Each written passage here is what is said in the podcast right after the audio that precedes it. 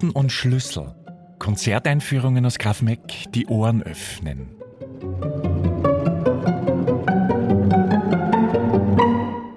Heute mit Walter Dobner.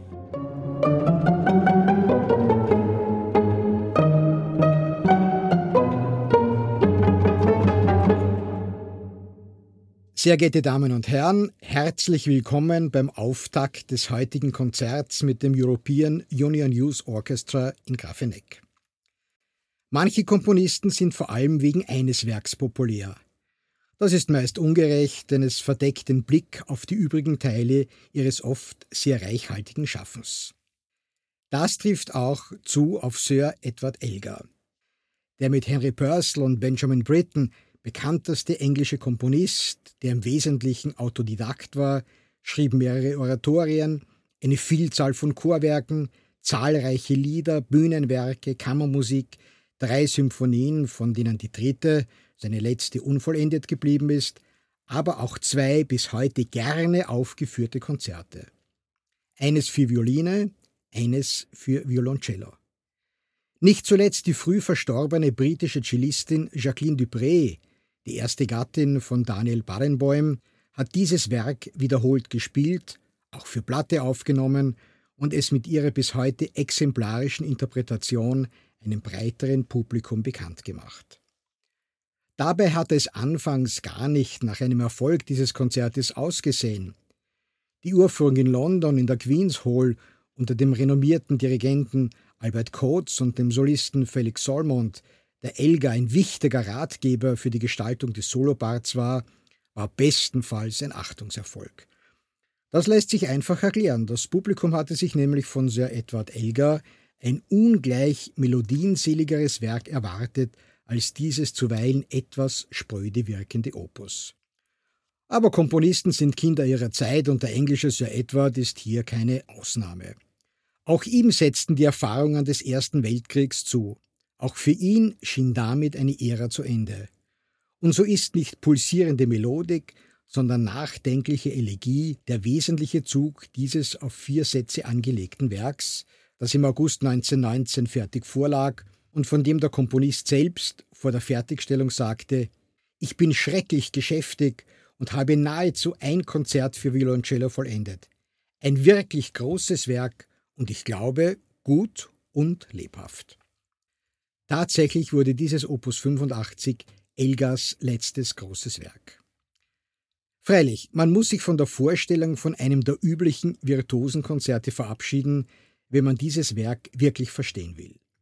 Das zeigt schon sein Beginn, wenn sich Soloinstrument und Orchester gewissermaßen erst in das Werk hineintasten. Eine Konzeption, die im Übrigen auch den zweiten Satz dieses Konzerts prägt, ehe das, nennen wir es einmal so, Ping-Pong zwischen Solo und Orchester lockerer wird, man beinahe mit einem Perpetuum mobile konfrontiert wird. Herzstück des Werks ist der dritte Satz. Ein weit ausgreifendes, von starker Melancholie geprägtes Adagio. Und in dieses wollen wir jetzt hineinhören, und zwar in einer historischen Aufnahme. Denn der Komponist, Sir Edward Elgar, steht selbst am Pult des New Symphony Orchestra. Solistin ist Beatrice Harrison. Entstanden ist diese Aufnahme 1928. Das, meine Damen und Herren, bitte ich Sie bei der Tonqualität zu berücksichtigen.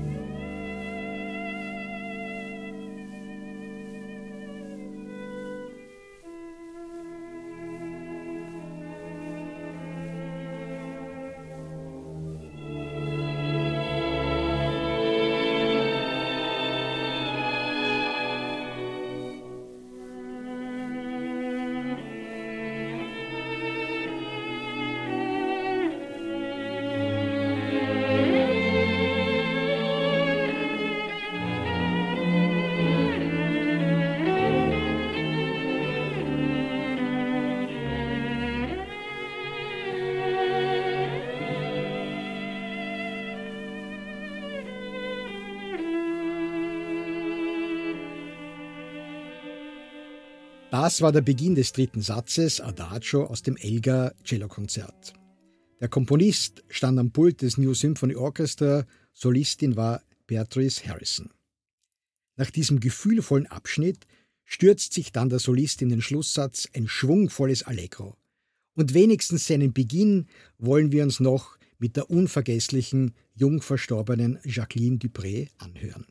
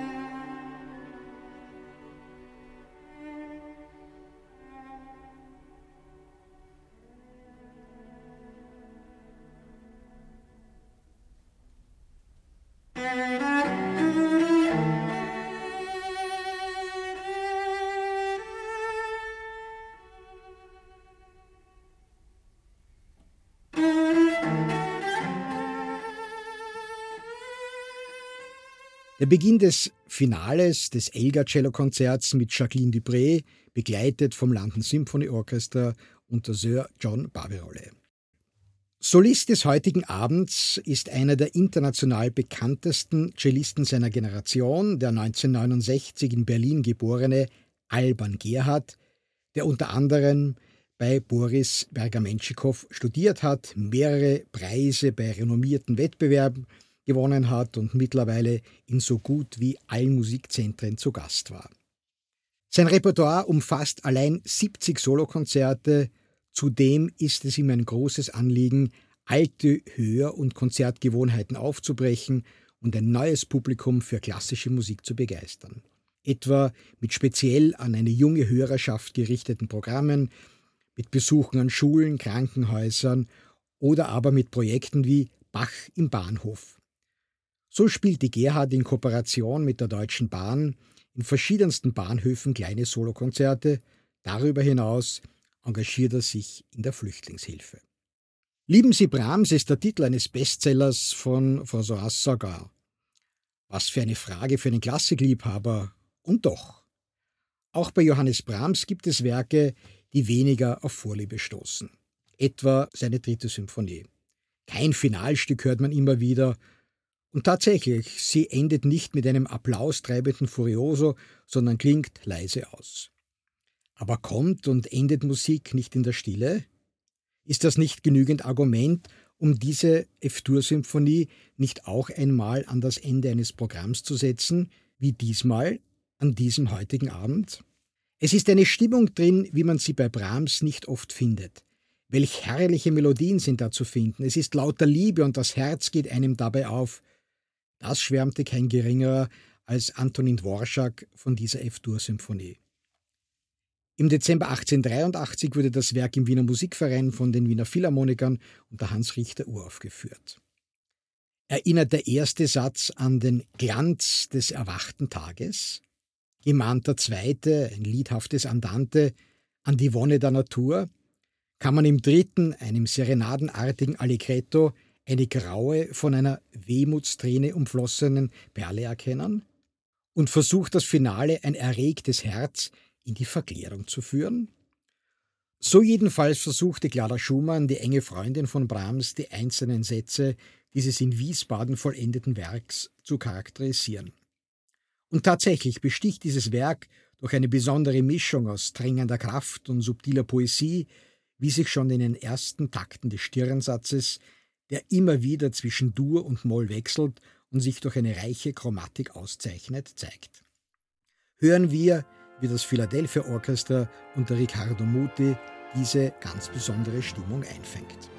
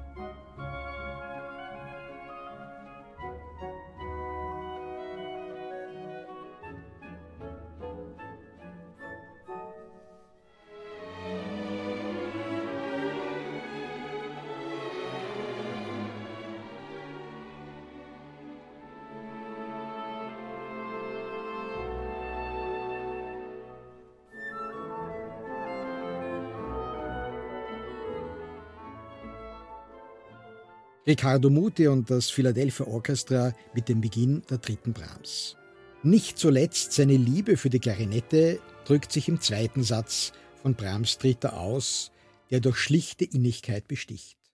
Und geradezu kammermusikalisch präsentiert sich der dritte Satz, der Form nach ein Scherzo mit einem Trio, dem fast schon Züge eines Walstriest eignen. Besonders schön machen dies Carlo Maria Giuline und die Wiener Philharmoniker deutlich.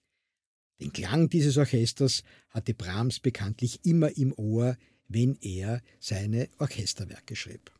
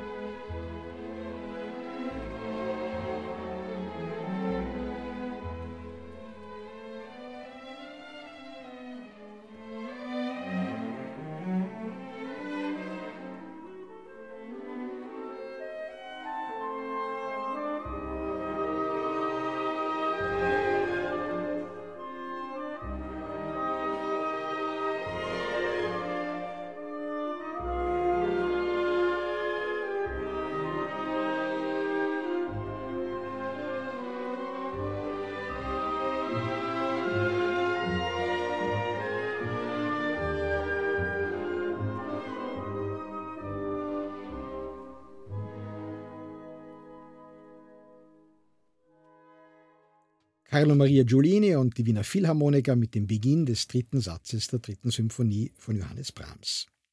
Piano hebt der vierte und letzte Satz dieser Brahms-Symphonie an, in der auch einige Themen der früheren Sätze zitiert werden, womit die zyklische Idee dieses Werks deutlich hervorgehoben wird. Übrigens, den Brahms-Freund Theodor Billroth, einem der berühmtesten Chirurgen seiner Zeit, hat gerade dieses finale Allegro am stärksten berührt. Er spricht hier von Erlösung im Untergang und hat dabei das Bild eines Liebespaares aus der griechischen Mythologie vor Augen. Hero und Leander. Lassen wir uns überraschen, ob wir einige dieser Deutungen, egal ob von Clara Schumann, von Antonin Dvorak oder von Theodor Billroth, nachvollziehen können in der Interpretation des heutigen Abends. Bestritten wird es vom European Union Youth Orchestra, einem Ausbildungsorchester für junge Musiker aus der Europäischen Union, von der es auch finanziert wird. Das 1976 gegründete Orchester hat mit vielen der bedeutendsten Musiker zusammengearbeitet, wie Daniel Barenboim, Leonard Bernstein, Herbert von Karajan, Mstislav Rostropowitsch und insbesondere seinen Musikdirektoren und Chefdirigenten. Gründungsmusikdirektor Claudio Abado, Wladimir Ashkenazi, Bernhard Heiting und Wassili Petrenko. Der Klangkörper tritt in den meisten der großen Konzertsäle und bei Festivals in aller Welt auf, darunter bei den BBC Proms, in der Londoner Royal Albert Hall, in der New Yorker Carnegie Hall oder im Wiener Musikverein. Hauptsitz des mittlerweile mit zahlreichen Auszeichnungen bedachten Orchesters war lange Zeit London, mittlerweile ist es Rom und dem Grafeneck Festival ist der Klangkörper seit Jahren sehr eng verbunden. Am Pult steht mit Pablo Heras Casado, einer der führenden Dirigenten seiner Generation, der erst diese Saison in der Wiener Staatsoper debütiert hat. Der aus Granada gebürtige Spanier studierte Kunstgeschichte, Schauspiel sowie Dirigieren. Zu seinen renommierten Lehrern zählte auch Christopher Hogwood. Im Laufe seiner Karriere stand am Pult zahlreicher führender europäischer und amerikanischer Orchester und Opernhäuser. Sein Repertoire ist breit, es reicht sowohl in der Oper als auch im Konzert vom Barock bis in die unmittelbare Gegenwart. Meine Damen und Herren, freuen wir uns auf einen romantischen Musikabend mit dem Elgar Cello-Konzert und der dritten Brahms, mit dem European Union Youth Orchestra unter Pablo Heras Casado und dem Solisten Alban Gerhard.